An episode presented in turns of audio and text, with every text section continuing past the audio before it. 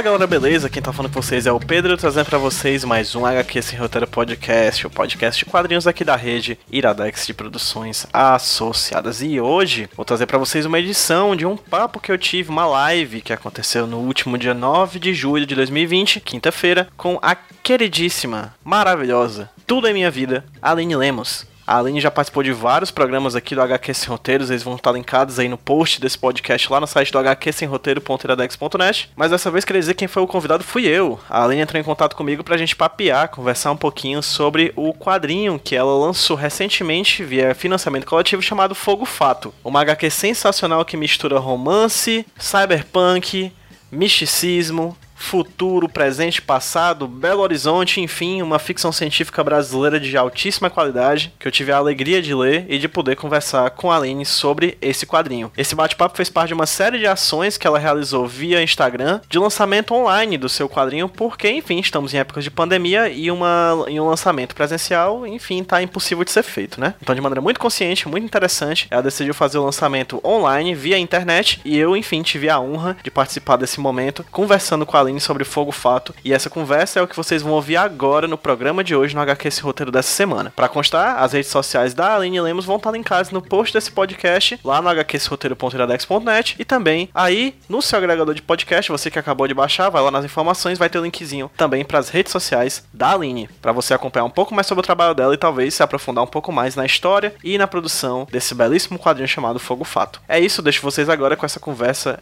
maravilhosa que eu tive o prazer de participar com a Aline Lemos. Valeu, falou!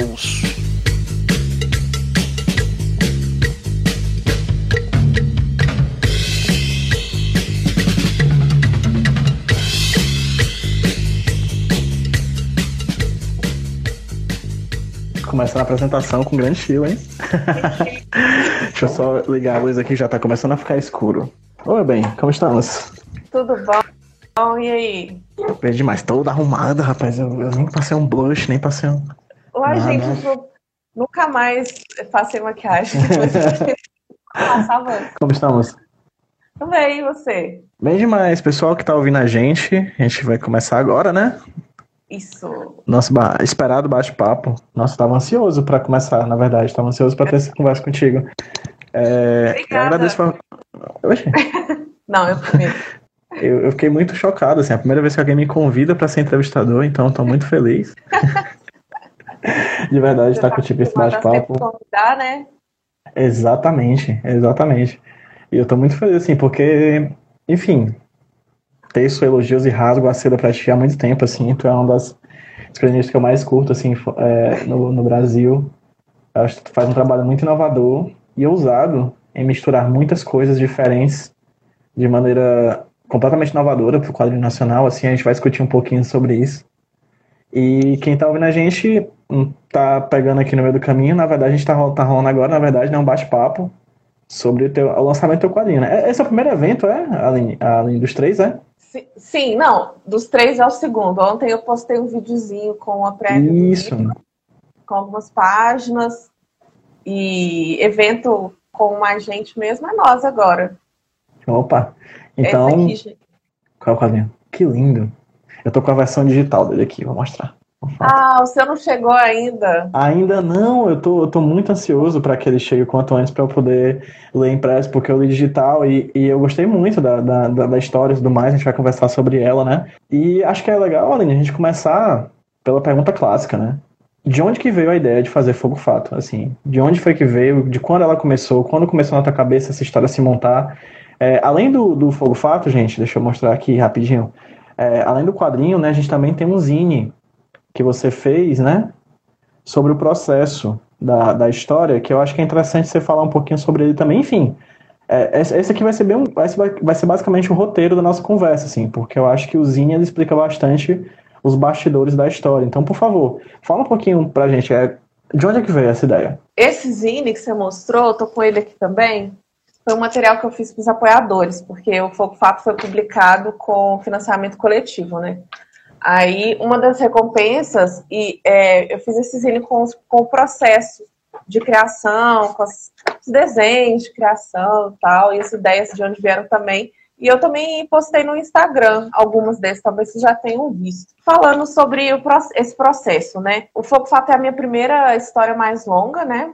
Ela tem 80 páginas. Para mim foi bem desafiador, porque até então eu só tinha feito tirinhas, histórias curtas, no máximo ali é, 10 páginas. E, e, e eu, foi um desafio que eu me coloquei depois que eu publiquei meu primeiro livro, né, que é o, o, Artistas Brasileiras, que apesar de ser um livro, as histórias são de uma página só, ele é uma coletânea de tirinhas. E, e eu tava, tava afim de fazer uma narrativa maior de quadrinhos, assim, de tentar exercitar essa, essa linguagem do, da história mais longa mesmo, né. E ficção científica é uma coisa que eu gosto, que sempre me, me instigou muito, assim, é, foi, tem, foi um dos temas do mestrado em História, quando eu estava fazendo, há muitos e muitos anos atrás. Já faz seis anos que eu defendi o mestrado. eu fui dar uma mexida nessas coisas de novo, porque a gente ia falar de ficção científica, é, e eu estudava é, literatura de ficção científica aqui no Brasil no começo do século XX. Eu estava estudando isso no mestrado em História. E, e é uma coisa que eu gosto muito de pesquisar ficção científica, é, e, e, principalmente também a, a conotação política que ela consegue ter é, é, através da fantasia, da nossa imaginação. Então, acho que isso no gênero me, me encanta muito, a possibilidade de pensar a nossa realidade através da nossa imaginação. Desde essa época que eu estava estudando ficção científica como historiadora, como uma fonte, e logo em seguida eu decidi que eu, que eu queria fazer quadrinhos, fazer ficção, fazer outras coisas que não produzia academicamente. Eu já tinha vontade de escrever é, uma ficção, uma ficção científica. Uhum. E não tinha tido oportunidade. Então foi mais ou menos em 2017 que eu estava finalizando esse livro que eu comecei a pensar nessa história. É, o ponto de partida foi, foi essa ideia de fazer é, questões do nosso tempo presente, como especificamente no Fogo Fato fala do direito à cidade, fala da mobilidade urbana, é, fala, fala de representatividade LGBT, que são coisas que a gente está vivendo nesse momento. E, e, nesse momento ali, dos anos 2010, né, assim, eu acho que, que teve muita, muita, muitas convulsões políticas e essas são as questões de ordem, né. E eu queria fazer isso através da fantasia e da ficção científica, que eu acho que, que leva a nossa imaginação a, a pensar nessas coisas de ângulos diferentes do que a gente costuma ter. E aí eu decidi escrever Fogo Fato para falar dessas coisas, para tentar fazer uma ficção científica. E foi, foi esse o ponto de partida, né? Já, já, já tô partindo, já tô falando tanto de coisa, mas eu queria. Aí eu decidi também que eu ia usar a, a imagem dos fantasmas como uma metáfora de diferença social. Que, que não é uma coisa que eu inventei também, isso é uma coisa muito comum na, na fantasia e na ficção científica, né? É, metáforas para pensar na, na relação de alteridade, na relação do, do outro, de, de, de discriminação, de, é, de diferença, na verdade, né? De qualquer forma. Para mim, eu, eu, foi, foi fantasmas. Eu acho que, que eu também, além da ficção científica, eu, eu acho que também foi muito importante para mim é, o realismo fantástico, né? A literatura, assim. E esse negócio do fantasma era um negócio que tinha mexido muito comigo desde que eu tinha lido é, Incidente Antares, do Érico Veríssimo. Não sei se você já leu, mas é um livro que eu adoro, uhum. que é de realismo fantástico e que se passa numa cidadezinha no interior do Brasil. E os fantasmas se levantam da cova e, e começam a tocar o terror na cidade. Não, não no jeito tradicional, mas é, a questionar toda a, a, a ordem estabelecida, né? É, e, e, e eu achei muito legal isso, porque a gente é, acaba que o nosso cânone na literatura assim, privilegia muito mais o realismo do que essas formas de, de, de, de ficção, né? Fantasia, ficção científica, ainda é considerado uma coisa assim pop ou menos inteligente às vezes e, e eu acho muito interessante porque acaba que no nosso imaginário privilegia muito essas, esses, essas linguagens, esses, esses, essas ideias com, com imagens estrangeiras, né? Com o cinema hollywoodiano, acaba que as imagens que privilegiam o, o mangá, o anime, e, uhum. e, eu acho muito legal europeia. Poder... a literatura europeia, os quadrinhos europeus. E quando a gente vê é, essa fantasia em um contexto tipicamente brasileiro, como para mim foi uma cidadezinha do interior, com uma igrejinha católica onde de repente o cemitério vira um, foco de uma revolta. Isso eu acho uma imagem muito interessante. Então eu quis fazer um pouco disso também. Quis fazer uma ficção científica com imagens, uma imagem de contexto que a gente reconhecesse, que são esses conflitos políticos que, que a gente está vivendo, a questão do transporte, por exemplo, da mobilidade urbana, né? É, desde 2013, com, com as manifestações, super na ordem do dia, e, e mas também levar nossa imaginação para ângulos diferentes, né? O fato é, é, ele tem esse cenário que é todo inspirado em Belo Horizonte, nos prédios antigos de Belo Horizonte. Foi um desafio, porque essa é primeira história longa, mas ao mesmo tempo é, é relativamente curta, né? 80 páginas. É, não é um livro tão grande, e eu estava com todas essas ideias, essas vontades para colocar no livro só. Então também foi, foi um aprendizado muito grande isso, mas veio desses vários lugares aí as ideias. Isso é uma coisa muito impressionante, assim, quando eu li o quadrinho, e você deixa isso muito claro enquanto tu descreve o quadrinho, não é que necessariamente tem uma pesquisa acadêmica por trás dele, mas há muito de, de reflexão conceitual em torno de tudo que você bota nele. Nada é posto por ser posto, né? Se você pensa em fantasma, você pensa numa dimensão conceitual do fantasma. Se você pensa em ficção científica, você pensa numa dimensão conceitual. Ou seja, nada no quadrinho está posto de maneira solta, ele está posto muito bem amarrado diante de um discurso que você, como autora, quer tecer para quem vai ler, né? É, você falou, por exemplo, da arquitetura antiga, falou sobre fantasma, ficção científica, relacionamentos LGBTQIA+, é, corpos, né? A gente vai, pode falar um pouquinho sobre isso tudo, mas primeiro, Aline, eu queria que, se possível, tu falasse um pouco mais sobre essa importância. Você já falou que você fez uma pesquisa sobre literatura de ficção científica no Brasil. É, sobre a importância da ficção científica para você, como autora, certo? Você, eu já li outro quadrinho teu que é o Melindrosa, que é um quadrinho é, erótico, né? Que já embasado, na verdade, numa, numa arte no voo, numa, numa, numa arte ali da virada, do, ali mais ou menos pelo século XVIII, XIX, assim, uma coisa é, mais de época, e tu pula para ficção científica, antes passando, claro, pela história de, da, de artistas brasileiras, ou seja, numa, é, claro, confabulando e pensando um pouquinho uma ficção em torno de personagens reais, né?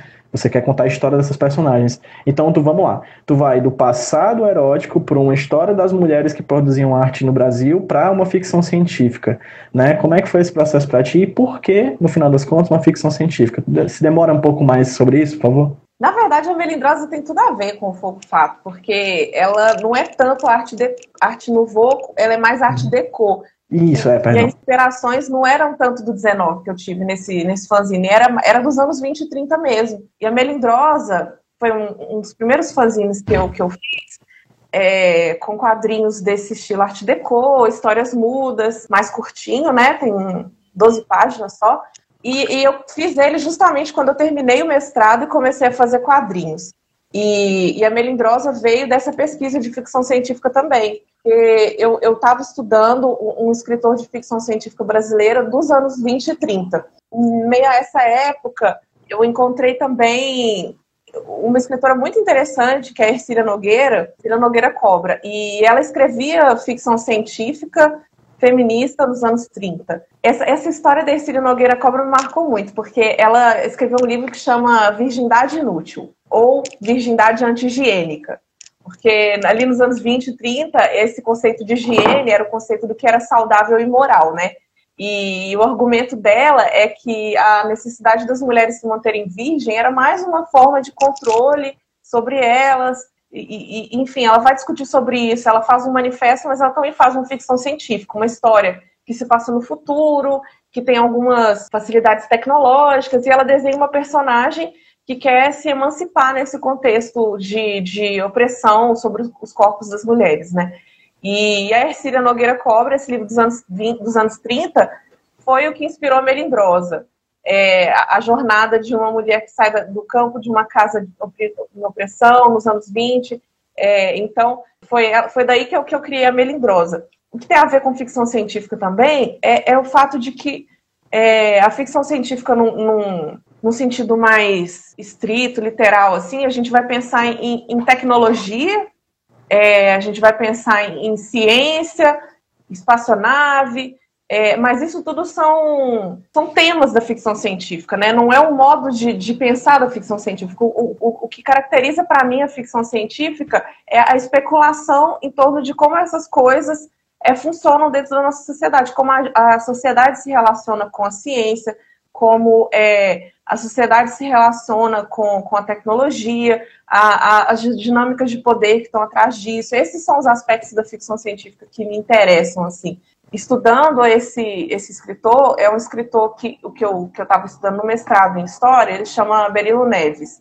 Ele não é muito conhecido hoje, é, mas ele foi um best-seller da época. Era um escritor que publicava no jornal. Ele não é um escritor considerado é, é canônico, porque na época um, e ainda hoje muito é uma é, um tipo de literatura às vezes considerado menor ou, ou não tão instigante e, e, não tem esse valor né, de é, cultural tanto quanto outros tipos de literatura. E na época era best-seller, publicado em jornal, e ele escrevia contos de ficção científica e ficava muito interessante na, no, nos escritos dele como que a ficção científica falava das expectativas que a sociedade tinha com relação a essas modernizações, quem que tá tendo, quem que vai ter acesso ou não a essas modernizações. Então, na verdade, a ficção científica ela articula é, os conhecimentos de uma sociedade com a, a, é, é, as aspirações políticas, com os valores morais, e isso é muito interessante. E quando eu estava no mestrado, meu interesse era entender essa sociedade através desse discurso, né? E, e, mas o que eu tinha mais vontade era de produzir esse discurso, porque eu acho narrativa que são narrativas é, instigantes que tiram a gente do, do jeito mais comum de olhar a sociedade, né? Pensando também nessa nessa viagem do tempo temporal que se falou, né? Que, que eu estava ali estudando os anos 20 e 30, depois eu fiz biografias de artistas ao longo do século todo, e depois eu voltei para os anos 30. Eu acho que eu ainda tenho um pouco dessa fascinação por essa época que eu tinha na pesquisa, sabe? Porque eu acho que os anos 20 e 30 do século 20 são muito interessantes porque são momentos de, de mudanças muito loucas, de, de, de novidades tecnológicas, novidades é, é, do papel social da mulher também, principalmente. Muita novidade, muita experimentação, muita liberdade, os anos loucos, né? É, chega nos anos 30 e a sociedade, de, de, não só no Brasil, mas lá de fora também, parece que tem um retrocesso, parece que tem uma conservadorização, assim, tipo, não, peraí, galera, segura aí. É, teve a Primeira Guerra Mundial, teve a Segunda depois, e, as, e, e, logo que levou na Segunda Guerra também, né, foi essa ideia de que é, as alternativas conservadoras, autoritárias, podem ser mais é, interessantes para a gente. Os anos 30 uhum. é, é, muito disso, assim, no, no, no Brasil, com, com uhum. é, Vargas, mas também na Europa, né, com os fascismos.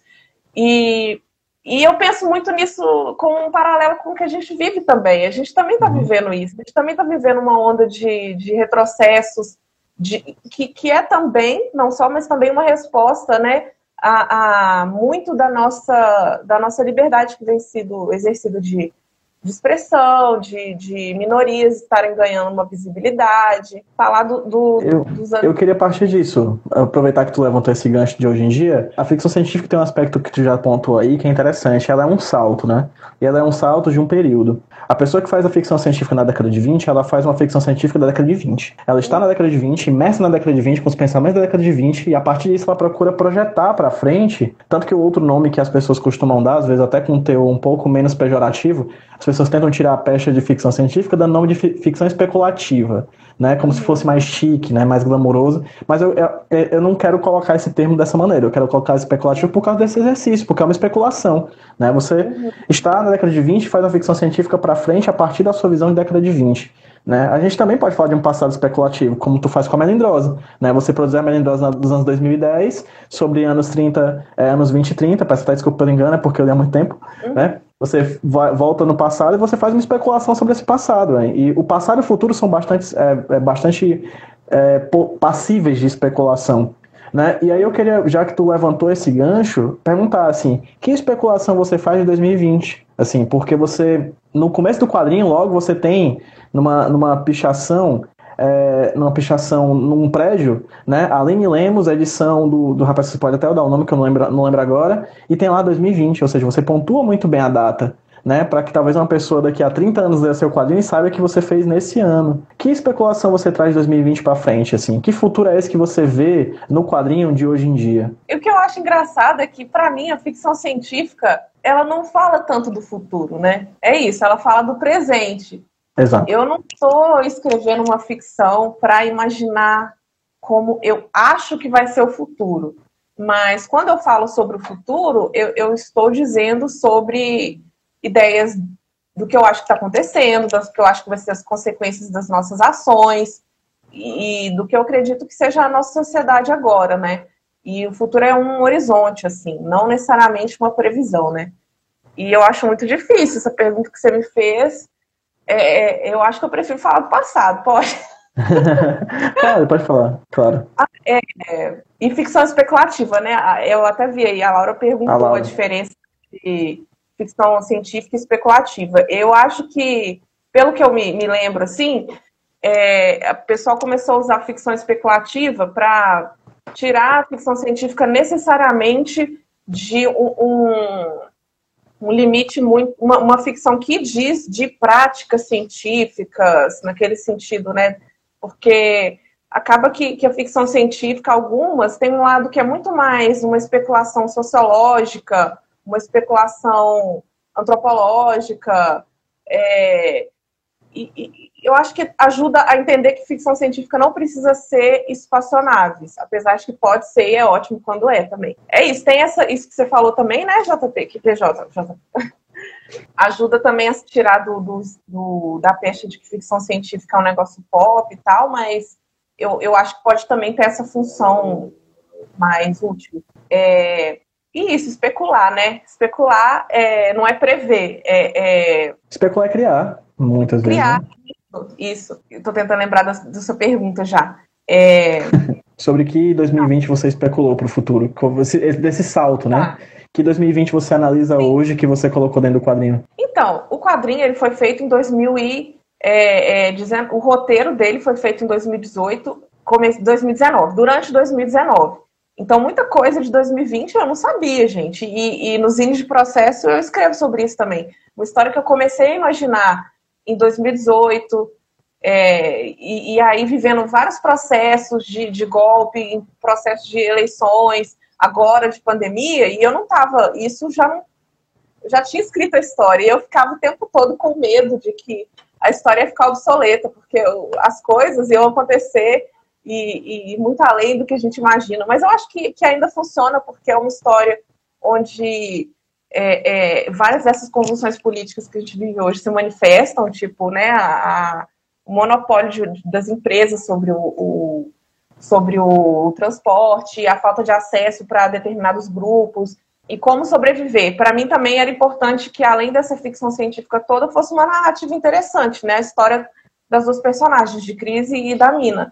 Então, é, acho que funciona mais no, no sentido de como que a gente consegue viver, amar, sobreviver, sendo que nem sempre a gente sente que tem poder para transformar essas opressões. Como achar esse poder? Então, esse é um pouco do 2020 também. Eu acho que 2020 está sendo um momento de, de muita de sobrevivência mesmo, né? De, de desilusões, de sentido de impotência.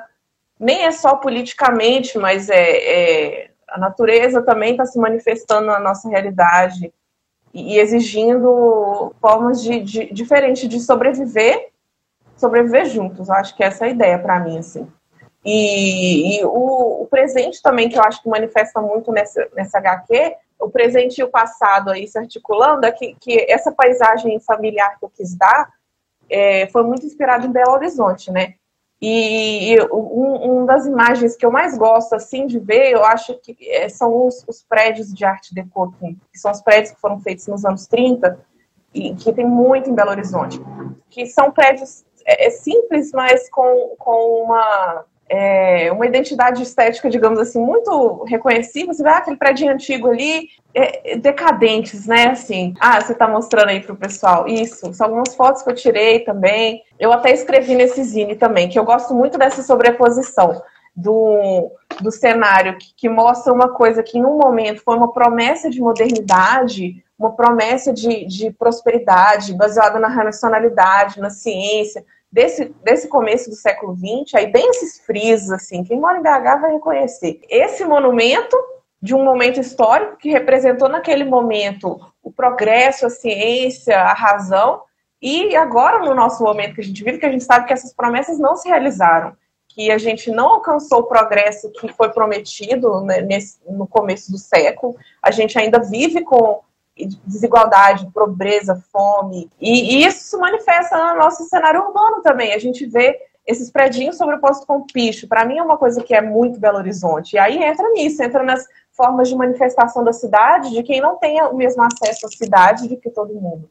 É, para mim o picho é muito isso, é muito importante também. É, para mim é uma voz que está na cidade manifestando que, que não é todo mundo que tem um espaço de expressão da mesma forma. Esse prédio decadente, sujo, mal cuidado, porque o dono é, é, não, não, é mais interessante para o dono que esse prédio é, caia do que ele reforma, faça reforma, né? Tem, a, tem as leis urbanas que nem sempre funcionam para preservar, né? É, e outras formas de manifestação. Então essa, essa esse presente de Belo Horizonte é muito carregado de passado, assim, para mim. E, e o, seu, o futuro que tu imagina também, né? O futuro que eu imagino também, exatamente. E, e o, o fantasma é um pouco isso também. O fantasma assusta porque ele é uma permanência do passado, que a gente não sabe lidar também eu acho que criou um clima que eu estava querendo falar dessas coisas todas, assim. Nem sempre a gente fala literalmente, mas eu gosto dessas imagens para pensar, né? Falando um pouquinho, tu já apontou aí sobre datas, tempos que tu demorou, que tu dedicou a produzir esse trabalho. É, fala um pouco mais sobre isso, sobre como é que foi desde a ideia até a publicação, se possível, inclusive falando também sobre financiamento coletivo no meu disso. É, e tem um aspecto do teu quadrinho que eu acho maravilhoso, assim, porque é uma ficção científica, mas tu usa muito de aquarela, tu usa muito de pintura, de desenho manual, assim, e é interessante porque grande parte das HQs de ficção científica que eu tenho tido acesso recentemente são HQs muito maquinárias. Como é, como é, como é que eu quero dizer isso? São HQs de tablet, são HQs de, de digital, HQs de pintura digital, são HQs de, de, de, de homem-máquina, sabe? Meu Android, assim.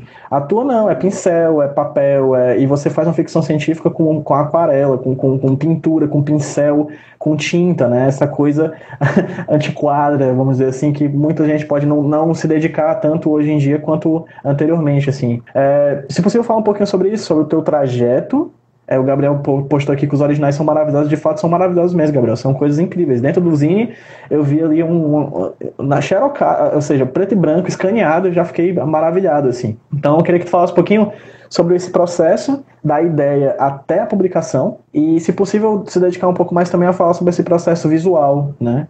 De, de, dessa história que tu produziu. O Gabriel é Café com Leite. O Gabriel foi o editor do, do quadrinho. Ele me ajudou. Vale trabalho, Gabriel. Também.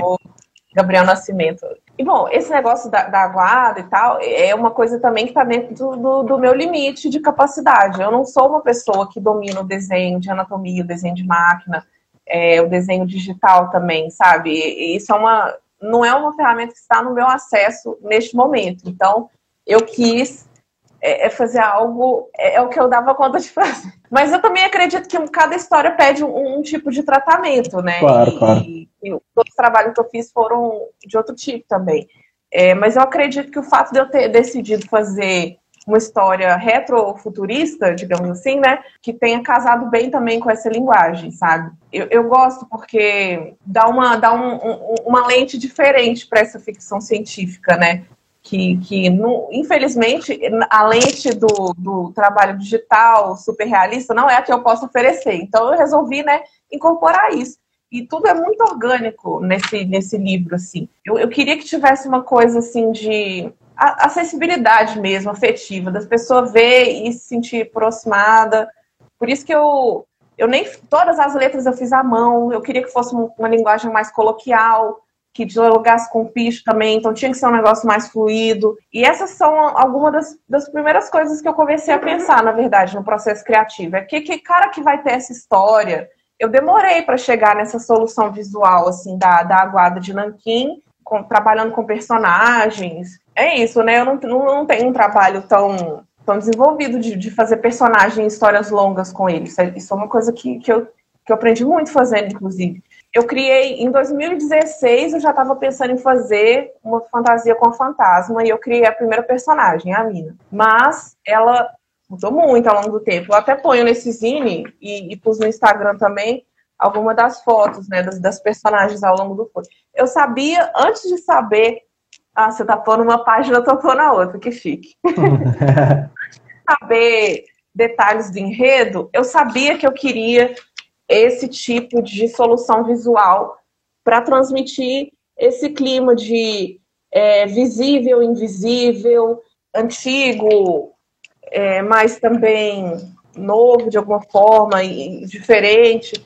E eu fiz muito de, de cenários do Horizonte também, esses prédios decor. E o processo foi assim: eu, ao mesmo tempo em que eu fazia esses estudos, eu mantive um caderno, e aí eu desenhava lá, sempre desenhei muito para chegar nesse, nessa, nesse resultado. E ao mesmo tempo que eu fazia isso, eu ia escrevendo o roteiro. Foi um processo longo que demorou muitos meses espaçados entre si, porque eu, eu ninguém estava me pagando para fazer esse trabalho, né? Então essa é a hora do, do, do, artista independente, assim, que é, que é um que é desafiador, né? Então eu tinha que fazer outros trabalhos, aí quando eu conseguia, eu trabalhava nisso. E aí nisso ficou um ano, mas eu demorei, mas não foi um ano trabalhando De direto. até quando? Durante 2018, assim. Ok. Mas não 2018 o tempo inteiro, né? Se eu tivesse me dedicado exclusivamente, talvez em dois meses eu teria escrito, mas não foi assim.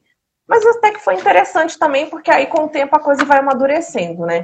Uhum. Então, o processo foi esse. Eu tive é, partir desse conceito visual, partir do, do conceito da história geral, que era aquilo que eu comecei a falar, né? Que, que eu queria fazer uma ficção científica, eu queria abordar conflitos da, da cidade contemporânea, eu queria fazer uma história de, de romance que fosse interessante também para guiar a narrativa. E aí eu escrevo, eu escrevo do geral para o particular, digamos, né? Eu pensei em capítulos, não, não tem essa divisão formal no livro, não, mas eu pensei em cenas ou capítulos. Aí depois do para eu ter uma linha do, da história geral, depois eu vou limando isso, fazendo mais específico, fazendo os diálogos, Aí depois eu passei para o roteiro de post-it, porque eu gosto de. Eu não, não, gosto de desenhar requadro, eu tenho um pouco de preguiça. Ah, é. Isso aí que o Gabriel comentou é verdade. Eu demorei tanto tempo que nessa primeira cena, que foi que eu escrevi bem no começo mesmo, que tinha o preço da passagem, um protesto do preço da passagem, eu tive que mudar esse preço, porque teve outro aumento, teve vários aumentos durante esse tempo todo.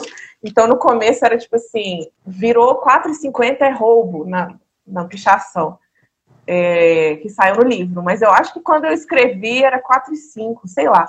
Então teve isso, teve amadurecimentos, né? E aí, ano passado, eu falei, não, agora essa história precisa sair, o mundo tá muito louco, eu sei lá o que vai acontecer, essa história já vai ter, já vai, vai ficar obsoleta essa distopia, porque vai vir outra. Eu, eu consegui focar em alguns meses, durante uns três meses, assim, eu produzi os desenhos e mais uns três meses para produzir a arte final. E aí foi o Catarse, né? Quando eu comecei o Catarse, o processo de financiamento coletivo, é, eu fiz tudo sozinha também, apesar de que várias pessoas me ajudaram, mas esse processo é um trabalho à parte, né? Você gerenciar uma campanha, você divulgar. Quando eu comecei a campanha, botei no ar, quer dizer, já tinha alguns meses de trabalho fazendo material, fazendo release, fazendo divulgação. Mas quando ela entrou no ar, eu estava começando a arte final. E eu achei que eu ia dar conta de arte finalizar e, e gerenciar a campanha ao mesmo tempo, mas eu não dei. Então, quando a campanha terminou, é, em, em outubro, novembro do ano passado, depois que ela terminou, que eu consegui é, finalizar o livro. Mas aí eu tive, eu tinha, eu consegui é, focar alguns meses e ficar só nisso mesmo, assim, que foi no uhum. começo do ano. Aline, uma coisa que é muito presente no teu trabalho, desde sempre, né? Acho que isso é muito forte na, na Melindrosa para mim, por exemplo. Um quadro que sempre ficou muito na minha mente na Melindrosa é uma cena, uma cena de sexo entre alguns personagens que tem um homem trans e outra moça, eu não vou lembrar exatamente como era, mas a, a ideia dos corpos, ela é muito presente no seu trabalho. Discussões sobre corpos são questões muito presentes no seu trabalho. E aqui a gente tem duas personagens que eu acho muito interessantes, né? Mina e Cris. Né? Como é que foi a criação delas? Como é que foi essa discussão sobre essa visão de corpos no teu trabalho, assim? Porque elas são duas personagens, estão em vários. Tem uma, tem uma, uma parte que eu acho muito interessante, que Cris está a, a está chegando na, numa empresa em que vai trabalhar E aí ela tem contato, é, não sei como, desculpa, tem contato, né? A Cris, ou Cris, enfim, é uma pessoa não binária, né? Tem contato com, com a pessoa do RH, em que ela, a pessoa do RH tá dentro de um robô, assim, que flutua e aperta a mão dela com uma mãozinha lá de, de aço. Que não deixa de ser também uma discussão sobre o corpo nessa dimensão do espaço da, da do, do silício, né? Da, da, do corpo robótico e coisa do tipo. E aqui tu extrapola isso muito, assim. Você fala de corpos encarnados, corpos desencarnados e corpos sintéticos, né? Num HQ só, você trata disso tudo. É, como é que foi, como é que a, a, o tema corpo perpassa a tua obra e como especificamente tu trabalha o tema corpo em Fogo Fato? Assim, é, eu acho que é uma questão que sempre foi importante para mim, porque quando eu, eu, eu tava nesse momento aí da minha vida, que eu larguei a história, e, e decidi ser artista e fazer quadrinhos, foi um momento, né, como vocês podem imaginar, bem intenso da minha vida, uma decisão muito pesada, assim. E os meus primeiros trabalhos falavam muito dessa experiência minha, assim, de, de redescoberta, de, de aceitação própria. São coisas que eu estava vivendo naquele momento ali. Foi um momento que eu descobri a minha bissexualidade. E, e mais tarde eu vinha a, a, a tratar também da, da não binariedade de gênero. Então, isso é uma coisa que sempre perpassou a minha, o que, que eu queria expressar, porque era o que eu tive necessidade de expressar quando eu comecei a fazer quadrinhos. Depois, e, e, e Fogo Fato, ele, ele é muito sobre isso, assim, quando eu falo de metáfora de diferença, o fantasma, para mim, é uma metáfora de diferença do outro, do, do estranho, que, que é uma experiência de qualquer pessoa fora da norma, de alguma forma. Da norma de branco, hétero, cisgênero é, esses corpos, eles têm experiências muito próprias, porque a sociedade o tempo todo está organizada em torno dessa, dessa experiência supostamente neutra, de ter um corpo branco, cis e hétero. Então, quem não foge nisso vai, vai encontrar, vai esbarrar em alguns momentos aí de, de estranhamento, vai ter experiências diferentes de se reconhecer e às vezes muito dolorosas também. Então, o fantasma, para mim, era uma, uma metáfora de estar na cidade com um corpo diferente. E quando eu decidi também fazer. É, eu queria que fosse uma história de romance LGBT, porque eu queria. É, é, eu queria. Eu acho que tem necessidade de mais representatividade nessas, nesse sentido, né? E, e não, não necessariamente história só sobre isso. Então, era uma história que incluía isso. E que incluía o fato desse, desse casal estar. Tá está lidando com muitos problemas políticos de exclusão na própria pele. E, e, como que isso se manifesta na vida de uma pessoa? Não só no sentido de, de ler e se posicionar politicamente, mas no sentido de eu vou sair de casa, eu enfrento um problema. É, eu, eu tenho que, que dividir os meus medos com, com o meu parceiro. Como é que a gente vai viver junto nesse caos todo? Né? É um pouco sobre isso a história. Então tinha essa personagem, a Mina, que é uma fantasma, que experiencia um, um, corpo diferente na cidade, um outro na cidade, que é um corpo que, no contexto do Fogo Fato, não tem acesso à mobilidade urbana. Teoricamente, por um motivo tecnológico, porque os fantasmas não casam bem. Mas o que eu quis construir é a ideia de que a tecnologia nunca é neutra, ela sempre está é, participando de relações de poder e, e, e que, que, que, são relações que, que, no final das contas, controlam os corpos ou, ou, determinam os corpos que são válidos ou não. O fantasma não cabe na lógica daquele mundo. Então, ele, ele merece ou ser invisível como um fantasma ou, ou eliminado como um morto.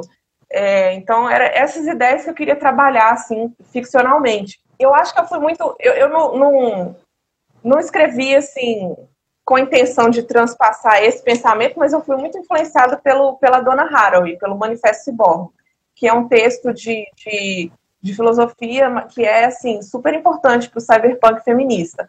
E, e, e, a figura do ciborgue para ela é justamente essa figura do corpo no nosso contexto que não, não, não tem mais é, como ser definido pela, pela aquela divisão entre natureza e cultura, entre natureza e ciência, que, que no final das contas é, é, o pensamento moderno que coloca o corpo do homem branco, hétero, como neutro, como natural, como e, e os outros como estranho, anômalo, diferente. E, e, e, a dona Haraway tem um estudo sobre como que esse, é, no nosso contexto, a gente já não tem como mais pensar no qual que é o corpo natural, qual que é o corpo certo, e que a, que a ciência pode controlar, que o capital pode controlar, são os corpos dissidentes, são os corpos é, diversos, que são tão naturais quanto o ciborgue, quanto o ser humano também animal, né? Enfim, já viajei muito, mas é, era essa viagem. Tá ótimo. Quando eu estava criando, mas sem, assim, necessariamente roteirizar isso, né? Mas, então eu criei a Mina, que é uma fantasma, que é uma metáfora de diferença óbvia, assim, e depois eu criei Cris, que é uma pessoa não binária, que é uma, uma, uma dificuldade muito grande de, de, ver representações de pessoas não binárias. E desde que eu me identifiquei como pessoa não binária, eu comecei a pensar muito nisso. Eu pensei muito se ia ser uma pessoa não binária, porque também era muito importante para mim que fosse um livro acessível, que as pessoas entendessem. E aí, depois de certo momento, você começa a ver que você está se perguntando assim: poxa, as pessoas conseguem entender uma pessoa fantasma, mas não conseguem entender uma pessoa não binária? Por que não? E Mina e Cris são pessoas que vivem o corpo dissidente, o corpo diferente, o corpo que foge da norma, é, porque Cris, no caso, no contexto, não é a não binariedade que transforma é, Cris numa pessoa marginalizada, é a falta de um endereço. Também é uma metáfora para isso, mas é, eu queria deslocar gente para a gente ver de outra forma também.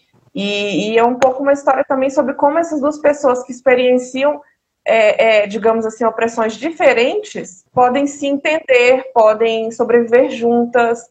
E acho que isso vem da minha, da minha crença no feminismo. Fugiu, fugiu a palavra, interseccional. Isso. nem todo mundo é diferente da mesma forma. E o corpo, o corpo do, do, do robô, né? Que você falou também. Aí é o outro corpo. O corpo do robô, é, nessa história no Foco Fato é, é a, a, funcionária que está em teletrabalho, e eu nem tinha pensado nisso, nem tinha pandemia, nem teletrabalho, mas é uma funcionária que está em teletrabalho e que é representada por um robozinho flutuante e, e, e na empresa de transportes, que também é o governo da cidade, uma espécie de hegemonia ali do, do, do capital sobre a vida das pessoas, são essas as pessoas que têm funções é, úteis, né? Os funcionários e tal. Os funcionários, eles não têm um corpo, porque para o capital, na verdade, o corpo é um empecilho, né? O corpo, a pessoa que tem que dormir, a pessoa que tem um corpo diverso, a pessoa que não cabe num padrão de, de, de, de corpo a tamanho P. Então, o corpo é só um empecilho. O ideal para o capital é que todo mundo seja homogeneizado do ponto de vista do trabalho, né? tem ilusões de diversidade no sentido de você pode consumir várias coisas, mas você tem que trabalhar oito horas por dia durante tal a tal horas. Ou não, né? Agora a gente está vendo formas diferentes de, de, de, exploração que parecem mais flexíveis, mas que no fundo é, é, é uma forma do controle do corpo tanto quanto, né? Por exemplo, os empregadores que estão em greve no momento, eles têm que arcar com a manutenção do corpo deles, né? Eles não recebem lanche, eles não recebem plano de saúde. EPI é, durante uma pandemia. EPI durante a pandemia, né? Eles não recebem, eles só, só ganham se trabalhar, então o, horário de descanso deles eles também têm que arcar. Então é isso, não tem o, o corpo, né? Quem tem que arcar com o custo do corpo é, é o indivíduo, porque o, o capital não tem interesse em fazer manutenção desse corpo corpo é um conceito que eu acho que é muito importante, muito contemporâneo, né? Assim, e isso aparece mesmo, que eu, que eu gosto muito de discutir isso. É, é interessante, é, Aline, o teu trabalho não foge disso, mas a ficção científica como um todo, as boas ficções científicas, para mim, pelo menos as que mais me tocam, são as que fazem como você fez, assim são as que tratam das coisas mais, como é que eu posso falar, internas a nós, com aquele, aquela coisa ali na segundo plano que é a tecnologia, assim, né? Porque você tá falando aqui de morte, você, grande parte da obra se passa dentro de um cemitério, por exemplo, que não tem representação maior do que da morte, do que isso, e o que é a morte nesse ambiente que tem uma pós-vida, que é o corpo desencarnado, né? Tu fala de muita coisa, e uma obra concisa de 80 páginas, assim. Como foi o processo de deixar coisas de fora e trazer coisas para dentro, assim. Porque eu acho que eu, eu estou chutando, você me, você me diga se eu estou errado ou não. Você provavelmente deixou muita coisa de lado, né? Talvez até para abordagem uma outra obra ou coisa do tipo no futuro. E talvez seja até interessante já pontuar sobre isso, discutir talvez sobre isso, sobre o futuro, assim, se esse, se esse universo, é, de certa maneira, abriu alguma outra coisa para uma Aline do futuro, e eu já estou projetando, tá, com a ficção científica, é, produzir uma história ainda sobre os temas que você falou aqui em Fogo Fato. Pois é, porque 80 páginas é, é a minha primeira, era a minha história mais longa que eu já fiz na vida, né? Assim, mas ao mesmo tempo não é um livro tão longo, né? Então, assim, ficou muita coisa de fora, mas ao mesmo tempo é, é um trabalho muito grande, muito, muito, muito grande, que demora muito tempo também. Então, é, depois que eu, assim que eu terminei Foco Fato, eu decidi que eu ia ficar um bom tempo sem fazer uma história longa. Porque são muito. É, mais, é tipo, eu percebi, vamos dizer, dois anos para fazer uma história de 80 páginas. Né? Então, não foram dois anos trabalhando direto, mas se eu fosse fazer uma nova história, teria que. É, é, continuaria a mesma situação, né? Eu tenho que trabalhar em outra coisa também. A próxima vez que eu for fazer uma história longa, é, ainda não, não tá na minha cabeça, não, sabe? Uhum. Mas sim, ficou muita coisa de fora. Por isso também, porque é um desafio de ser concisa. Você vê, eu tava com muitos assuntos na cabeça, são assuntos que eu sou apaixonada, que eu, que eu, que eu tava estudando. Então. Que cada um daria já uma puta história. Cada Sim, um separadamente já dá. Você queria misturar, né? Eu acho que o que guiou foi que aquela narrativa fizesse sentido e fosse uma história legal de ler. Uma história dessa aventura específica de Cris e Nina. É, então, esse enredo, né? Mas, assim, é, especificamente. Então, o que não favorecia o enredo, eu tirava. Eu inventei muitos detalhes sobre o universo. É, eu mantive isso no caderno, né, e tal. Então eu inventava. Só que aí depois eu percebi que isso não. Isso, porque a informação demais confunde as pessoas também, né? Tudo, Sim. tudo é, é, aquela máxima. A informação tem que ser útil para comunicar a sua história. Senão, é firula. Senão, eu não sou, eu não sou o, o, o Tolkien para ficar inventando línguas e publicar apêndice depois. Não é esse tipo de história que, que eu vou fazer. Com muita coisa de fora, sim. Mas eu não pretendo trabalhar com elas por enquanto, porque uhum. foi muito desafiador para mim fazer essa história longa. E eu uhum. ainda, agora eu estou precisando descansar um pouco. Eu vou um pouquinho além. Eu, eu vi a pergunta da Laura, era, eu queria finalizar com ela depois. Mas eu vou além e vou te sugerir uma coisa. Você não acha que, de certa maneira, a, a tua maturidade em colocar e tirar coisas no decorrer do, do processo do Fogo Fato. Não vê exatamente da tua maturidade que tu acumulou com o passar do tempo fazendo histórias mais curtas, assim, como é que é esse fazer micro e esse fazer macro, assim? Porque você fez um... É, o é, Escritores Brasileiros é um, é um livro robusto, assim, tem, é, é bem grande, assim, achei Acho ele razoavelmente grande. Mas, como você muito bem falou, são páginas, com começo, meio e fim. A página tem, traz em si a história, acabou-se, vai para outra página, outra história, outra página, outra história. E essa foi a primeira, né, a, nessa, não foi a sua primeira publicação longa, mas foi a primeira narrativa longa, né? Uhum. É, esse micro e esse macro, como é que funcionou para ti esse trabalho? É, sim, eu acho que eu aprendi muito fazendo histórias curtas, assim. E, e, e o bom da história curta é que você tem uma certa satisfação em concluir né, um negócio quando você faz. Mas, é, da mesma forma que a história é longa, eu, eu sempre penso em termos de. Vai ter uma coerência isso aqui junto, inteiro? Então, o Artistas Brasileiras foi um exercício muito grande disso, porque foi, é um livro com biografias e, e, e, tirinhas, né? Cada página é uma história diferente. E eu fiz elas ao longo do tempo também. E, mas ao contrário de Fogo Fato, eu não tinha a perspectiva, o horizonte de possibilidades aí de fazer um livro. Eu imaginava que eu ia fazer um livro, mas eu não estava fazendo para fazer um livro. Então, é, é muito menos pressão, sabe? E aí eu fui fazendo uma a uma ao longo do tempo, até porque eu achava, e eu acho que eu estava certo nesse dia, que isso ia me ajudar a, a, a fortalecer a minha, minha capacidade ali, e a confiança também de fazer um livro. A dificuldade acho que eu tive muita dificuldade de entender que uma narrativa mais longa, ela demora mais tempo. Não adianta eu querer é, é, virar três, virar três e fazer três vezes mais rápido, lançar para ontem uhum. um negócio.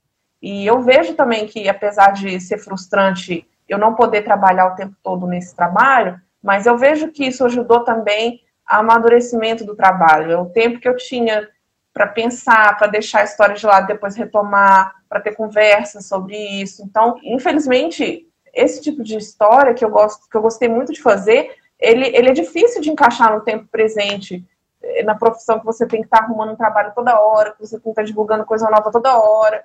E eu precisei fazer uma decisão, assim, de que não, eu quero fazer essa história, eu quero. Então, é, não vai me dar like no Instagram. Não, não é isso, eu tô querendo construir uma coisa maior quando eu entendi isso, foi, foi, bem, foi bem mais fácil para mim aceitar. Aceitar que demora, né? Mas que do mesmo tempo que a história é curta, isso, isso tem que ter uma coerência. Então, penso na história curta e penso na história longa como um projeto. E cada projeto tem o seu tempo, DramaQueen.juju perguntou como é que foi a experiência do contato com o público, né? Ela disse que como apoiadora ela se, sente, se lembra dos e-mails e mensagens super pessoais. É, esse não é o teu primeiro catarse ou é o primeiro catarse? Se é o primeiro catarse, como é que foi essa relação com o público, assim? Como é que foi pra ti esse trabalho? Ah, que legal, Ju, que bom. Foi o meu primeiro catarse. Não, eu, eu hum. Quer dizer, eu participei de alguns catarses coletivos. Então tinha pois é, várias é, por isso que eu lembrava. Ok, ok. Trabalhando junto, mas assim, o primeiro que eu fiz tudo sozinha. É, eu, fiz o, eu não só fiz o quadrinho, como eu gerenciei a campanha, eu divulguei e tentei manter esse contato com o público. Eu, isso foi muito importante para mim, especificamente nessa história do Fogo Fato, porque eu tive a ajuda de muita gente. Então eu sentia que essa história era uma história em que, em que as pessoas estavam colaborando e, e, e o financiamento coletivo teve tudo a ver com isso também. Eu lancei a campanha, eu fiz uma festa, foi minha festa de 30 anos, e foi um dos dias mais felizes da minha vida. Que eu fiz o seguinte: é, o pessoal do Estúdio Brequim, aqui em Belo Horizonte, eles abriram espaço lá. A gente fez uma festa com uma exposição dos originais que eu já tinha, é, para divulgar a campanha, mas também para ter as pessoas junto comigo, porque é, foram os colegas que ajudaram a fazer o, o, design de personagem, dando aquela crítica, lendo a história, muita gente me ajudou nesse sentido. E aí, nesse dia, a gente fez essa exposição, fez a festa e, e colou na parede. Eu, eu, fiz o seguinte: esse caderno que eu estava mantendo com os desenhos da criação do processo desde o começo do projeto, eu rasguei ele todo, eu ranquei as páginas e colei na parede lá do, do da escola de desenho. E aí foi um mural e aí tinha espaço, as pessoas desenharam nele também. Então, para mim, eu fiquei feliz. Porque é isso, do mesmo jeito que o picho me inspirou, o picho que é uma coisa coletiva, que está na rua, na mão de todo mundo, eu queria que essa história fosse isso também. E, uhum. e esse dia foi isso, foi muito legal. As pessoas desenharam, e aí eu senti que o financiamento coletivo era era a forma perfeita de colocar esse livro no mundo. E aí teve. O que não deixa de ser também uma, uma ajuda de várias mãos, né? Para que o projeto aconteça. Exatamente. E aí, não enchi a caixa de e-mail das pessoas de, de coisa ruim, não, assim, todo dia, mas uma vez por semana eu acho que eu mandava um e-mail falando do processo e chamando elas para ver de dentro isso mesmo, porque eu acho que foi realmente um processo com, com muita, muita ajuda, muita coletividade e que está no espírito da história também. Então, uhum. eu fiquei muito feliz que aconteceu dessa forma. E eu gosto muito quando o pessoal responde também, assim, e algumas pessoas respondiam, é, a gente conversava também. E, eu, e apesar de ter sido um processo muito cansativo, porque é um trabalho danado, é, e da próxima vez, se eu fosse fazer, eu contrataria alguém para fazer, e não isso de responder as pessoas, né? Claro, conversar com as pessoas, mas tipo, de gerenciar uma campanha é muito trabalho você fazer sozinho. Mas eu também fiquei muito feliz que aconteceu desse jeito, porque as pessoas engajarem no, no que eu faço é, é o motivo do que eu faço, o que eu faço. Sim. Foi quanto tempo de campanha? Foi 45 dias. Ah, foi rápido, né? Foi. Aline, já tá. Já... Oh, diga. Tá na hora, né? Porque o Instagram não é deixa. É porque o Instagram fechou uma hora quando fala 10 segundos. Então, o Regis falou que foi ótimo acompanhar e guardar o quadrinho, ver o processo de criação e divulgação, foi um grande aprendizado para ele. Acho que isso é uma coisa interessante do Catarse, né? Se você é autor, se você é quadrinista, quer fazer um quadrinho, ver o processo dos pessoas, das pessoas que estão no Catarse é uma baita aula, assim. E aí, o João Feijão disse que foi massa esse dia lá na, na nesse evento que você realizou, seu aniversário de 30 anos. E a Laura, para finalizar, acho que eu, a pergunta da Laura coincide legal, assim. Amiga, tenho outra curiosidade. Por que Fogo Fato? Ah, sim. Então, fogo fato escreve-se com o O no final e fato. é um fato e, e significa aquele é, é, o boitatá das lendas, que é uma manifestação química que dá nos cemitérios que as pessoas vêm de longe e aí dá uma luz como se estivesse pegando um fogo azul no cemitério. E é uma imagem que eu acho interessante, uma imagem que já está nesse negócio do boitatá também. E, e eu, eu parti dessa imagem porque eu acho que é isso, é, é o estranho, o misterioso, do além, é, mas o fogo também, essa questão da política, da transformação, do questionamento. E fogo fato, porque no picho fica mais bonito e tem um negócio de que o certo nem sempre é o certo também, assim, na história. Ixi, nossa live tá acabando, gente. Obrigada, obrigada, PJ. Obrigada por só estar aqui. Continua conversando por aí nos canais. Tchau, gente. Obrigado, Aline. Beijo. Menino, que fazer com seu rebolado? Ai, ai. Menino, que fazer com essa saia rodada? Ai, ah, se o tambor começa, a tua saia gira o mundo inteiro. Para pra te ver, menina. Me diz o que fazer com teu rebolado.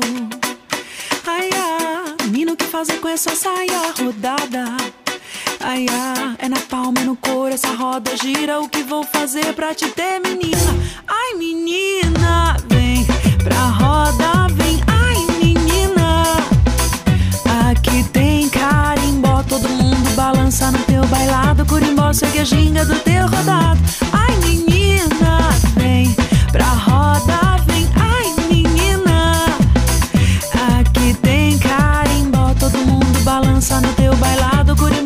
ginga do teu rodado.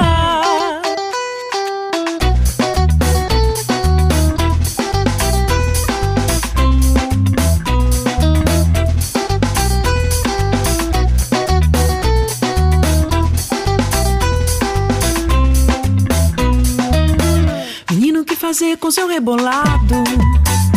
Ai, ah, menino, que fazer com essa saia rodada? Ai, ah, se o tambor começa, tua saia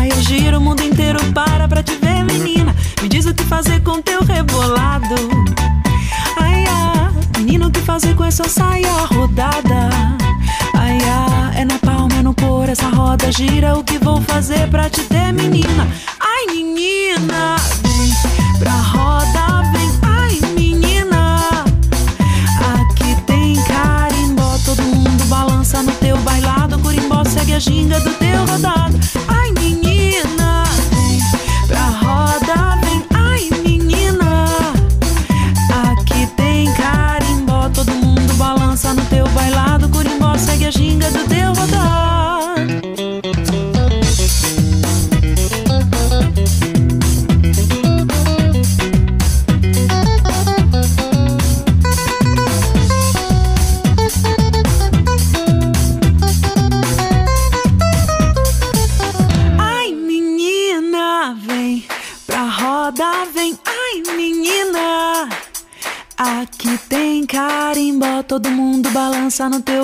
Bailado. Curimbó segue a ginga do teu rodado. Ai, menina,